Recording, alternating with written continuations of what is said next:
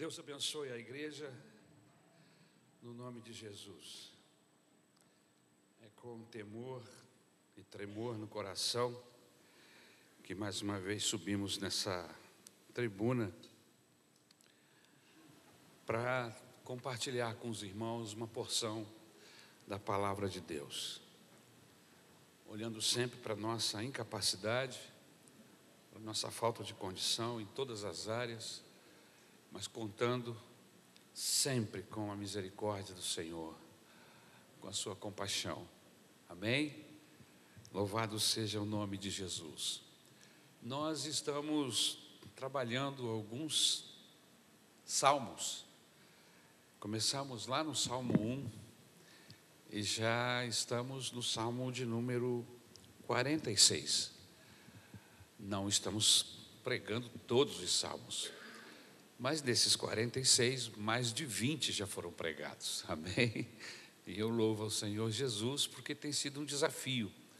Quando começamos, nós não tínhamos ideia que iríamos é, pregarmos tantos salmos antes do Salmo 50. Eu fazia uma ideia de pregar uns, uma meia dúzia antes dos 50, uma meia dúzia depois dos 50 e mais uma meia dúzia até os 150. mas já foram mais de 20 mensagens e estamos ainda no primeiro terço do livro de Salmos. Amém? Eu espero que o Senhor continue nos, nos ajudando, nos trazendo luz para que possamos devagarzinho, sem muitas pretensões, mas contando com a graça do Senhor, a gente possa ir adiante e abrirmos mais um pouco o livro de Salmos e estudarmos textos que geralmente lemos, gostamos, amamos o livro de Salmos, mas que às vezes não paramos para meditar, para pregar, para, enfim, falar sobre o Salmo. Então eu quero louvar o Senhor Jesus por esta marca. Eu sei que existem pastores por aí que são muito iluminados, muito abençoados pelo Senhor e conseguem pregar os 150 salmos. Não é o meu caso. Amém? Mas devagarzinho o Senhor tem nos ajudado, a sua mão tem estado sobre nós. E eu quero compartilhar com vocês hoje o salmo de número 46. O tema da mensagem é lugar inabalável. Amém? Um lugar inabalável. Salmo de número 46. É um texto bastante conhecido por todos nós, memorizados por muitos, amém? Um texto que abençoa profundamente o nosso coração. O texto diz assim: Deus é o nosso refúgio e a nossa fortaleza auxílio sempre presente na adversidade. Por isso, não temeremos, ainda que a terra trema e os montes afundem no coração do mar, ainda que estrondem as suas águas turbulentas e os montes sejam sacudidos pela sua fúria. Há um rio cujos canais alegram a cidade de Deus, o santo lugar onde habita o Altíssimo. Deus nela está, não será abalada. Deus vem em seu auxílio desde o romper da manhã. Nações se agitam, reinos se abalam, ele ergue a voz e a terra se derrete. O Senhor dos exércitos está conosco, o Deus de Jacó é a nossa torre segura. Venham, Vejam as obras do Senhor, seus feitos estarrecedores na terra. Ele dá fim às guerras até os confins da terra. Quebra o arco e despedaça a lança, destrói os escudos com fogo. Parem de lutar, saibam que eu sou Deus, serei exaltado entre as nações, serei exaltado na terra. O Senhor dos exércitos está conosco, o Deus de Jacó é a nossa torre segura. Amém? Aleluia. Senhor, nos abençoa, Jesus. Nos inspira, meu Salvador. Nos dá condição de perceber as nuances da forma como tu queres nos falar esta noite. E usa-nos como instrumento em tuas mãos. Que ninguém saia daqui sem uma porção da tua palavra no coração daqueles que nos ouvem em casa, Senhor. Seja qual for o motivo que eles não puderam chegar aqui, que eles possam ser contemplados com a tua graça. Fala, Senhor, ao coração daqueles que nos ouvem através da internet. É o que nós te pedimos no nome de Jesus. Amém. Lugar inabalável. O livro de Salmos, meus queridos irmãos, é um livro muito interessante. É um livro de cânticos,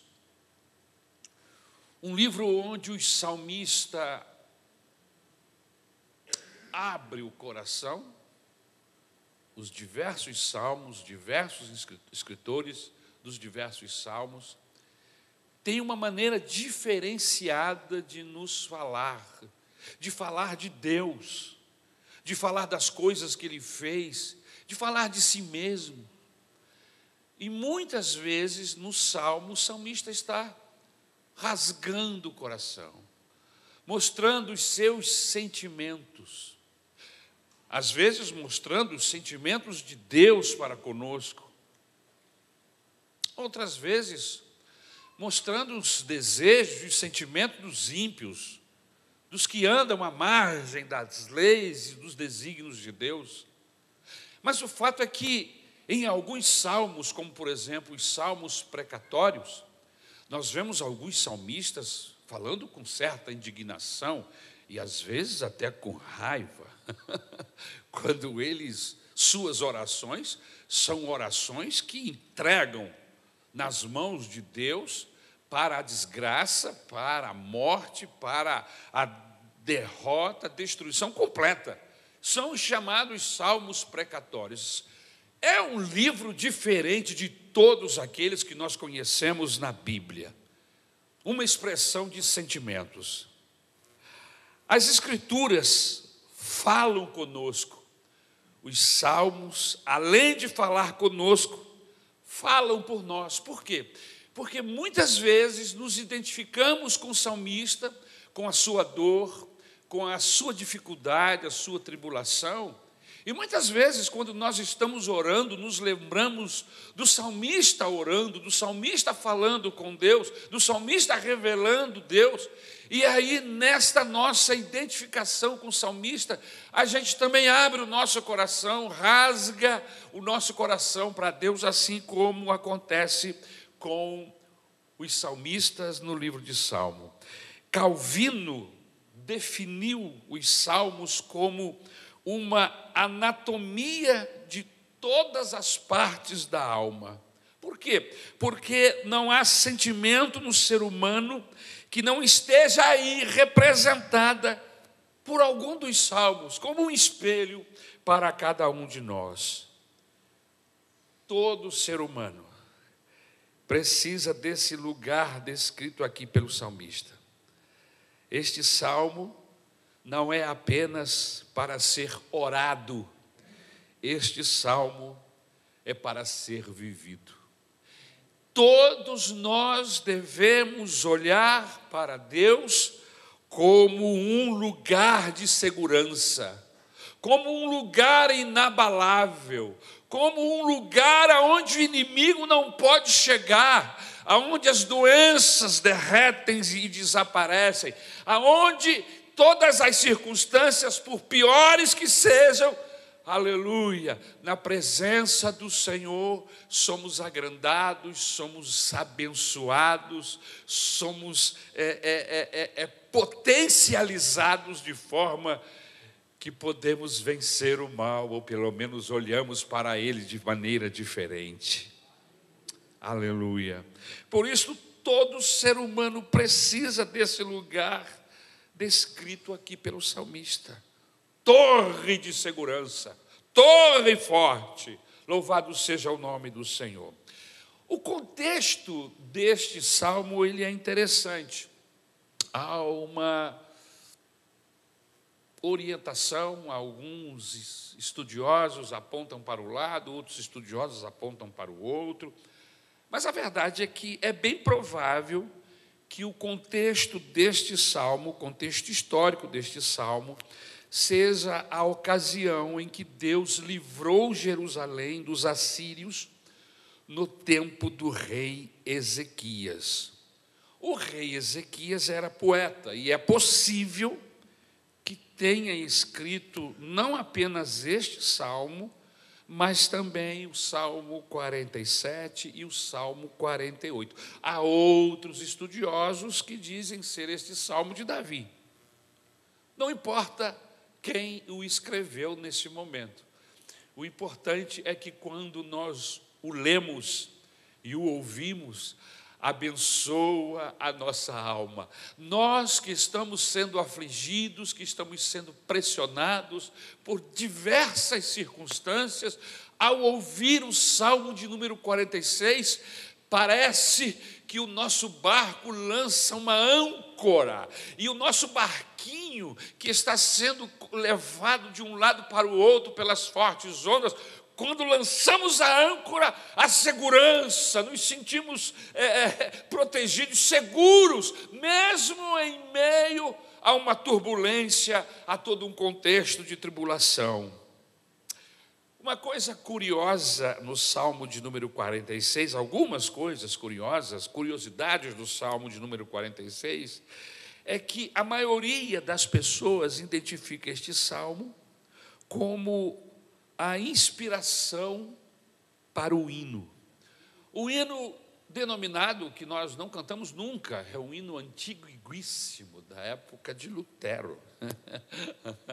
e que algumas igrejas mais históricas, os corais cantavam. Castelo Forte. Castelo Forte é o meu Senhor. Só me lembro dessa parte. Aleluia. Composto pelo Martinho Lutero, isso lá, pelos idos do século XV, século XVI. Não é verdade? Outra coisa importante, o Salmo de número 46, ele possui três divisões naturais, separados por uma palavrinha, selar. Você olhou aí? Mantenha a Bíblia aberta. A gente está trabalhando o salmo, não fecha, não. Mantenha-la aberta. Né? Essa palavrinha selar significa pausa. Então, é, entre os versos 1 e 3, nós temos uma pausa. Entre os versos 4 e 7, temos outra pausa. E entre os versos de 8 a 11, outra pausa.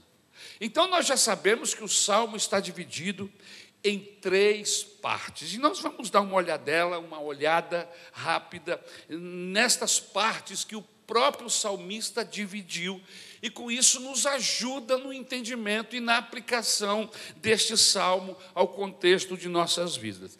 A primeira parte deste salmo, nós vemos que Deus é. Os versículos de 1 a 3, repare, repare comigo. Ele está dizendo aí nos versículos de 1 a 3 que Ele é. Aleluia. Veja só. Deus é o nosso refúgio. O que é um refúgio? É um lugar onde podemos nos esconder quando estamos sendo atacados, quando estamos sendo é, é, é, espizinhados, quando estão querendo roubar a nossa paz. Então nós podemos nos esconder, nos refugiar em Deus. Deus é o nosso refúgio, aleluia. Eu não sei se esta noite você está precisando se esconder de algum ataque do inimigo, de algum ataque de pessoas que aparentemente eram ou, apresentavam-se como amigos e de repente você descobriu que não são amigos. Que são inimigos, porque querem o seu mal. E muitas vezes essas pessoas não estão longe, às vezes estão dentro da nossa casa, às vezes é o cônjuge que se apresenta dessa forma. Eu conheço mulheres e conheço homens que ao longo de, de seus relacionamentos eles querem fugir, eles querem desaparecer. Então eu quero dizer uma coisa para você esta noite: você pode se esconder em Deus, aleluia, você pode se refugiar na pessoa pessoa do nosso Deus. Por quê? Porque ele disse: Eu sou o refúgio. Você está precisando de refúgio esta noite, pois Deus está dizendo: Eu sou o refúgio. Mas Ele não diz apenas que Ele é refúgio, Ele diz: Eu sou fortaleza. Eu não sei se você notou, mas aí atrás, com o painel de fundo, onde estão escrito o texto, aparece uma fortaleza, um castelo de pedra. É mais ou menos uma figura do que nós queremos dizer para você. Atrás desse castelo, desse muro, muro de pedra, as flechas do inimigo não podem atingir você. Atrás dessa fortaleza você está guardado, aleluia. Esconda-se atrás daquele que pode, daquele que é forte, aleluia. Você não pode, mas ele pode. Você não faz, mas ele faz. Você não é, mas ele é o Deus que é refúgio e fortaleza. Louvado seja o seu bendito nome. Mas ele diz ainda: auxílio, sempre presente na diversidade. Então ele é, ele não era, ele não deixou de ser. O Deus que nós estamos pregando esta noite, o Deus que nós estamos louvando esta noite, ele é. Ele não foi, ele não será, ele é hoje. Hoje você está precisando dessa fortaleza. Hoje você está precisando de refúgio. Hoje você está precisando de auxílio. Pois então eu vou dizer: a mão, o braço do Senhor está estendido para auxiliar você. Mas, pastor, eu estou afundando em um mar de problemas. Eu estou sucumbindo. Eu gostaria que você olhasse para cima. Olha para cima esta noite, porque o braço do Senhor está estendido como auxílio forte para te manter acima das águas. Elas não te submergirão. Aleluia. E aí ele diz assim: por isso não temeremos. Como é que eu vou temer se eu tenho comigo alguém que é refúgio? Se eu tenho comigo alguém que é fortaleza? Alguém que é auxílio presente na adversidade, por que eu vou temer? Aí, irmãos, diante da afirmação do salmista, do que ele está dizendo, do que Deus é, a gente olha para o Satanás, a gente olha para a adversidade, a gente sabe do potencial que o diabo tem de destruição, a gente sabe do potencial das ondas que vêm contra nós, das doenças, das enfermidades, que vêm para nos destruir. O diabo não quer nos dar rasteira, ele quer nos destruir, ele quer nos matar. As circunstâncias não vêm para nos fazer carinho, elas vêm para nos destruir. Mas o Senhor é que regula esse negócio, não está solto, não, meus irmãos. Essas situações não estão soltas. A revelia de Deus, não. A Bíblia diz que Ele, o seu braço controla só chega na minha sala, na minha casa, aquilo que eu suporto é uma barreira, é o braço de Deus. A onda vem alta e diz: Não, desse jeito o Ari não suporta, só vai passar um pouquinho. E aí ele deixa passar um pouquinho, e nesse pouquinho, o Senhor Jesus está conosco para administrar. Por isso, não temeremos, aleluia. Ainda que a terra trema. ainda que os montes afundem no coração do mar. E ele está falando aqui, se você prestar atenção, terra tremer, montes afundando no coração do mar, ainda que estrondem as suas águas, as muitas águas, as ondas turbulentas, né? é, é, é os montes sejam sacudidos pela sua fúria. Não tema, ainda ele está falando aqui, irmãos, de situações que nós não podemos controlar. Existem circunstâncias que a gente consegue controlar, e mesmo com o nosso controle, a gente roga e pede ajuda de Deus. Mas existem certos tipos de circunstâncias, irmãos, que estão além dos meus limites como ser humano.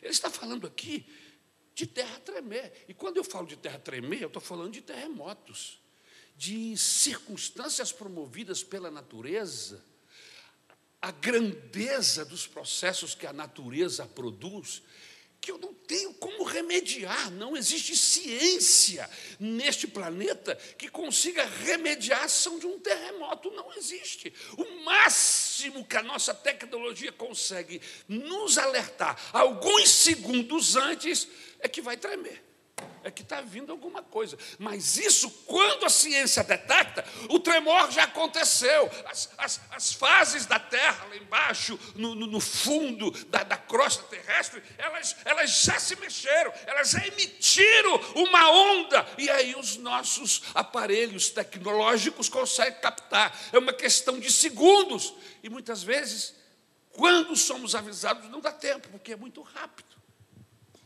Como é que nós vamos administrar isso. Eu queria que você prestasse atenção no, na palavra anterior, na frase anterior. Por isso não temeremos, ainda que venham tremores, terremotos, ações da natureza que eu não consiga controlar, ainda que os montes afundem no coração do mar, um grande maremoto com ondas muito grandes, um tsunami, um processo que eu e você, ou qualquer ser humano em qualquer parte do mundo, consiga administrar. Ainda não temeremos, por quê? Porque o Deus que está conosco, o nosso Senhor, Ele tem poder para dizer ao vento: para vento, Ele tem poder para dizer às ondas do mar: acalme-se, ondas. Ele tem poder, aleluia, para fazer com que os processos da natureza sejam abrandados. E se não abrandar, Ele vai me guardar. Aleluia. Ele vai me guardar. E aí vem a segunda parte do texto. A segunda parte do texto, Deus não se apresenta como como ele é. Ele diz: "Eu estou". Deus está. Veja o texto. Está dividido em três partes. A primeira, ele é. A segunda, eu estou. Deus está. Versos de 4 a 6.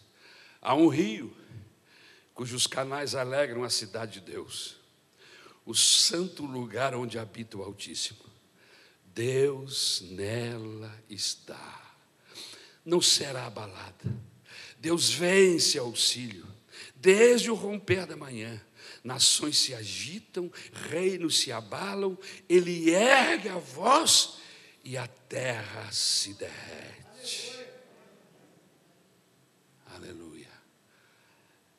Deus está. Lembrei-me agora de um louvor antigo, que eu acho que é da harpa cristã, eu não sei, mas que diz assim: Deus está comigo em todo temporal. Lalari, lará. Os mais antigos devem se lembrar. Aleluia. Ele está comigo em todo temporal. Aleluia.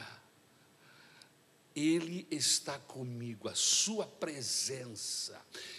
Eu me recordo de quando o povo, de maneira rebelde, irritou o coração de Deus, o povo de Israel, lá no início de sua caminhada, quando eles estavam ainda se afastando do Egito, geograficamente falando, e Deus chegou à conclusão que não dava para andar com aquela turma, porque a turma era complicada, era difícil, mas Deus havia dado a palavra a Moisés, Deus havia prometido a Abraão, Deus havia prometido a Isaac, a, a, a Jacó, seu filho, tinha tanta gente que Deus tinha prometido, que Deus falou: tá bom, olha, eu vou cumprir o que eu prometi, mas eu não vou com vocês.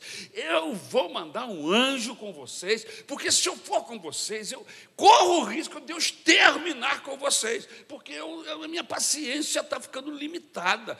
E olha que quem está falando não é o pastor irmãos, é o Deus Todo-Poderoso, cuja paciência não há como medir, de tão grande que é. Você imagine como o povo era rebelde. e aí, a Bíblia diz que o povo caiu em si, caiu a, chave, caiu a,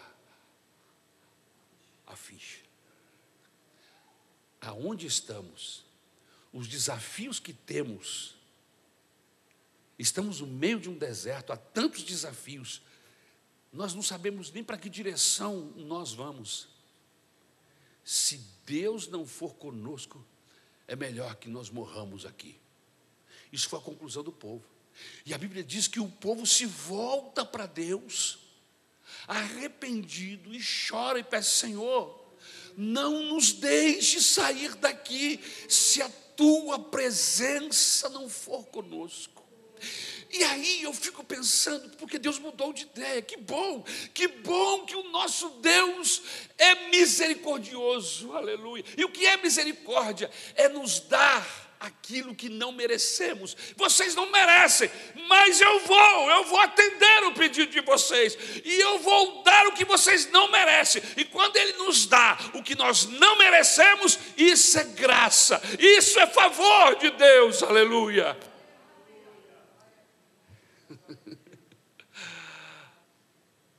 E aí eu comecei a pensar: 40 anos no deserto. Vocês sabem que o clima no deserto, porque é deserto, é um clima de. Me fugiu a expressão? Extremos, obrigado, era essa palavra. De extremos.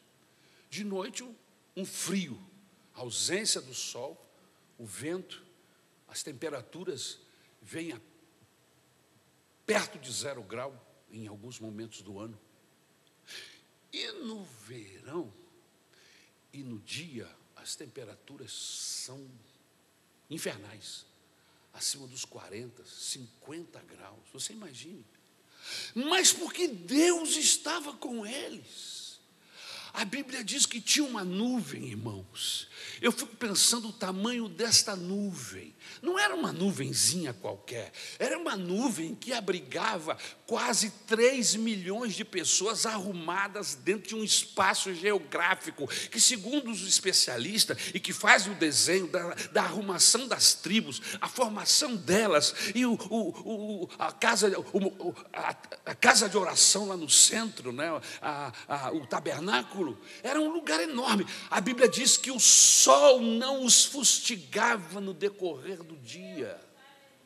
Mas e de noite, quando o frio chegava, era o sol se esconder e Deus acendia uma coluna de fogo. Você imagina um prédio de dez andares aproximadamente, incendiado em cima do, do acampamento. Aquele fogaréu mantinha as crianças aquecidas, os velhinhos aquecidos, a presença de Deus gerando calor, gerando, aleluia, com aconchego, gerando carinho, gerando abraço, aleluia, a presença de Deus. Mas não para por aí, a Bíblia Sagrada diz que as sandálias dos pés dos miseráveis não se desgastavam, só bandido, meu irmão, salvo um ou outro lá, mas uma bandidagem geral. Mas Deus prometeu que aquele povo não iria morrer no deserto, e aí Deus não deixava faltar água, Deus não deixava faltar alimento, todo dia tinha maná descendo do céu, todo santo dia. E quando eles reclamaram pedindo carne, Deus manda um vento e desvia milhares de cordonizes, e estas vêm voando até em cima do acampamento e caem mortas já no ponto de abate, não é, irmãos? Já para que eles comessem. E a Bíblia diz que eles comeram tanta carne que saía carne pelos narizes as roupas não envelheciam, as sandálias não se rasgavam. O que é isso? A presença de Deus. a presença supridora de Deus. Aleluia. Deus está. É por isso que a Bíblia Sagrada diz que nós devemos buscar a presença de Deus todo o tempo, não sair da presença dele. Porque além dele cuidar da nossa manutenção física, ele cuida da nossa manutenção espiritual, emocional perto de Deus não tem desequilíbrios emocionais. Perto de Deus, Ele torna-se o seu psicólogo, o seu orientador, aleluia. Você não tem quedas é, é, por causa das pressões emocionais, não. Perto de Deus, a saúde emocional, aleluia. Deus está. Porque o lugar onde ele habita, ou habita o Altíssimo, não tem terremoto, não tem pressão, pastor, não tem desequilíbrios, não tem tiro, não tem ameaça do inimigo. Você está perto do maioral, veja, Deus está nela, e porque Deus está, ela não sofre abalo, e porque Deus está, Ele o auxilia, e o romper da manhã acontece um após o outro. Podem as nações se agitarem, os reinos se abalarem, Ele ergue a voz e a terra se derrete. O meu lugar e o seu lugar é perto desse Deus. Deus está. Não há tempestades que sobreviva se Deus está presente. E eu não estou aqui querendo dizer com isso que eu, eu não estou aqui falando de ausência de tribulações. Eu não estou aqui falando de ausência de problemas, de ausência de tentações. Não, não é isso. É que quando você está perto do Senhor, acontece o que o salmista no Salmo 91 fala. E o que, é que ele diz mesmo? No esconderijo do Altíssimo, ou seja, na presença, a sombra, o pau está comendo lá fora. As circunstâncias estão difíceis, mas ele tem equilíbrio emocional, equilíbrio espiritual. Ele não se, não se, não se destrói, não se desintegra como acontece com o ímpio. O ímpio, o ímpio é como é como o, o, o a foligem que queima e desaparece. Mas o, o salvo, não. O justo, o justo é diferente. Amém? O justo é como, como árvore plantada junto ao ribeiro cujas folhas não secam. Aleluia. E os frutos aparecem na estação certa. Os ímpios não são assim, mas o justo é assim. Mas por quê? Porque está na presença.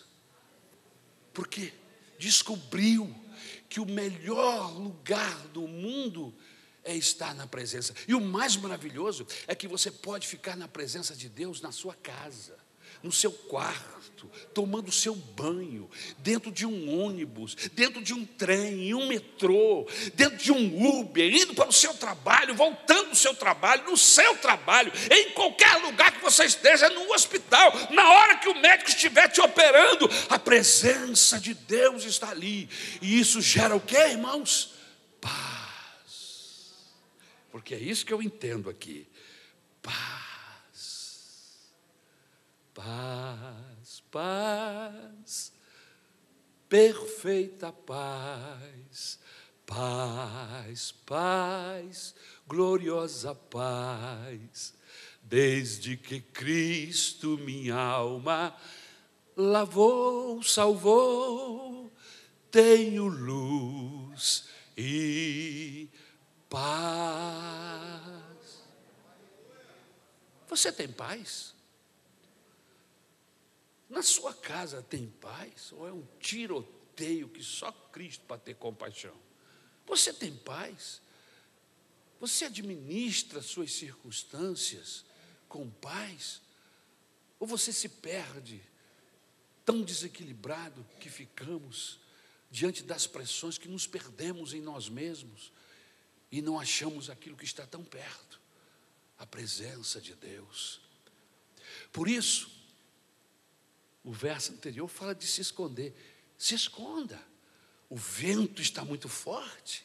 Se esconda na rocha, no refúgio. Aleluia me fez lembrar da caverna de Adulão, quando Davi estava perseguido por Saul, que já não havia lugar em Israel para se esconder, que, que Saul não soubesse, que alguém não delatasse, seus familiares tinham sido tirados de suas casas, de, seus, de suas residências, porque temiam ser mortos por causa do ódio de Saul. Para onde Davi foi? Davi se escondeu em um lugar, em uma caverna chamada caverna de Adulão. E eu entendo que aquela caverna caverna para Davi foi como as mãos do Senhor. Lá ele tinha paz, lá ele tinha sossego, lá ele tinha segurança. Ele não estava sozinho, não estava ele, mas 600 homens. Lá o Senhor forjou em Davi e naqueles homens um rei e um exército para vencer. Porque é isso que acontece nos escondemos em Deus, nos refugiamos no Senhor, vamos para a presença dEle fugindo dos processos humanos e não ficamos só protegidos, não. Enquanto estamos lá, Ele está forjando em nós alguém parecido com Seu Filho Jesus Cristo. Aleluia! Alguém altaneiro, aleluia! Alguém que não teme os processos do mal, mas que revestido por esse poder de Deus, pela Sua presença, os enfrenta e os ganha. A terceira parte deste. Salmo de número 46 diz que Deus faz. Primeiro, Ele é. Depois, Ele está. E a terceira parte, Deus faz. Vamos repetir? A primeira parte, ele é, Ele é o perfume da rosa. Aleluia. Esse é lindo. Uma hora dessa vamos cantar. Amém? Aleluia. Ele é o perfume. Ele é o meu protetor. Ele é o meu amigo em todo o vendaval. Ele é. Mas depois, nos versículos 4 a 6, ele está. E a promessa dele é real. Jesus disse no capítulo 28 de Mateus, nos primeiros versículos, diz: Estarei com vocês, vocês não ficarão sós, estarei com vocês, além de enviar o meu Espírito, eu prometo, não os deixarei só. Todo dia eu estarei com vocês, não importa qual o dia da semana, qual a circunstância, estarei com vocês Deus está. E a terceira parte, Deus faz. Versículos de 8 a 10. Vamos repetir? Deus é, Deus está e Deus faz. E aí ele convida: venham, venham e vejam as obras do Senhor, seus feitos estarrecedores na terra ele dá fim às guerras até os confins da terra. Ele quebra o arco e despedaça a lança. Ele destrói os escudos com fogo. Parem de lutar e saibam que eu sou Deus. Serei exaltado entre as nações. Serei exaltado na terra. Deus faz. Se nós fôssemos esta noite transformar essa reunião em uma reunião de testemunhos, nós iríamos ouvir alguns testemunhos. Eu conheço parte do testemunho do pastor Rodrigo. E baseado no que já ouvi da boca dele mesmo, o pastor querido era um bandido. Assim como eu. Assim como eu. Bandidos. Coração distante. Magoava o coração de Deus e magoava o coração das pessoas que estavam próximas. Mas um dia, uma luz brilhou no seu caminho. Não é? Não tem um louvor assim? Uma luz brilhou em meu caminho. Quando eu ia triste, sozinho, que mais? Quando olhei para a cruz, nela eu vi Jesus. Foi um minuto só do seu olhar. Ele olhou para mim. Ele olhou para o pastor Rodrigo e disse assim: Eu vou transformar esse cabra da peste em um cabra do céu, aleluia! E entrou na minha vida e entrou na vida do pastor Rodrigo, e entrou na vida de muita gente aqui, e nós deixamos de ser bandido, agora somos lavados e remidos pelo sangue de Jesus, aleluia! Ele faz, Ele faz, aleluia! Você não está ouvindo alguém que ouviu o que Deus faz, não, Ele faz, Ele faz na minha vida, continua fazendo. Se eu fosse levar microfone, o microfone aí, eu ouviria de muitos esta noite, pastor, eu estava doente. Pastor, eu estava. Ainda ontem eu estava ouvindo o testemunho do pastor, do pastor Carlos Bastos. Falando nisso, daqui a pouco nós vamos ter um podcast chamado Na Real. Nós já gravamos seis ou sete programas Estamos criando gordura e a partir de abril o podcast vai ficar liberado no YouTube. Nós vamos estar falando sobre isso. Então, o podcast é um podcast de testemunho. A gente só leva ex, ex-mentiroso, ex-bandido, ex-safado, só ex-doente, gente que precisa, precisava de Deus. E aí são muitos os testemunhos. E gente que foi transformada, que foi aleluia, trabalhada e continua sendo trabalhada pelo Espírito Santo, a partir de quem dirige o programa, que sou eu, meu filho e mais um outro pastor. Meus irmãos, e o pastor começou a falar, 23 anos de doenças, um câncer, em outras palavras, o homem é um Highlander, é, o, homem é é um sobrevivente, já tirou mais de meio quilo de pedaço de corpo de dentro do, do, do ventre. E o câncer diz: agora eu mato esse homem. E aí Deus ajuda, ele vai no médico, o médico descobre e tira o um pedaço infectado e diz: Não, você vai viver mais um pouco, não sei quanto. E já tem 23 anos que ele está no processo. Um testemunho fantástico. E ele falava, e as lágrimas vinham nos olhos e dizia: Se não for o Senhor, se não fosse o Senhor, onde estaria? O que diria eu? Esta noite eu quero convidar você a fazer um desafio a você a convidar as pessoas, seus amigos, seus parentes, seus vizinhos, e dizer assim: venham, venham e vejam os feitos do Senhor. E você não vai apontar para Fulano, você vai apontar para si mesmo. Aleluia. Não tem mais guerras no meu interior. Aleluia. Ele quebrou o arco ele despedaçou a lança. O inimigo, o meu acusador, já não tem poder sobre a minha vida. Eu não tenho mais nada com o inimigo, com Satanás. Não pertenço a ele, agora eu pertenço a Jesus. Venham e vejam. Gente que estava presa ao vício, gente que estava presa ao, ao cigarro, ao álcool, ao tóxico, gente bandida, safada com toda a força da palavra, gente doente, perto de morrer, gente doente que morreram, mas morreram testemunhando da graça do Senhor. Venham e vejam os milagres Aleluia. Conta as bênçãos. Conte uma a uma, diz o hino antigo.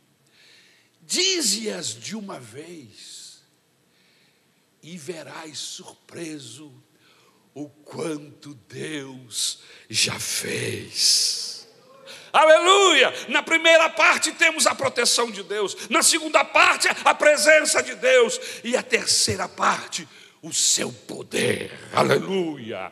É, é dele que vem poder, é dele que vem força, é dele que vem, aleluia, a capacidade, a competência, a condição para que eu e você vençamos.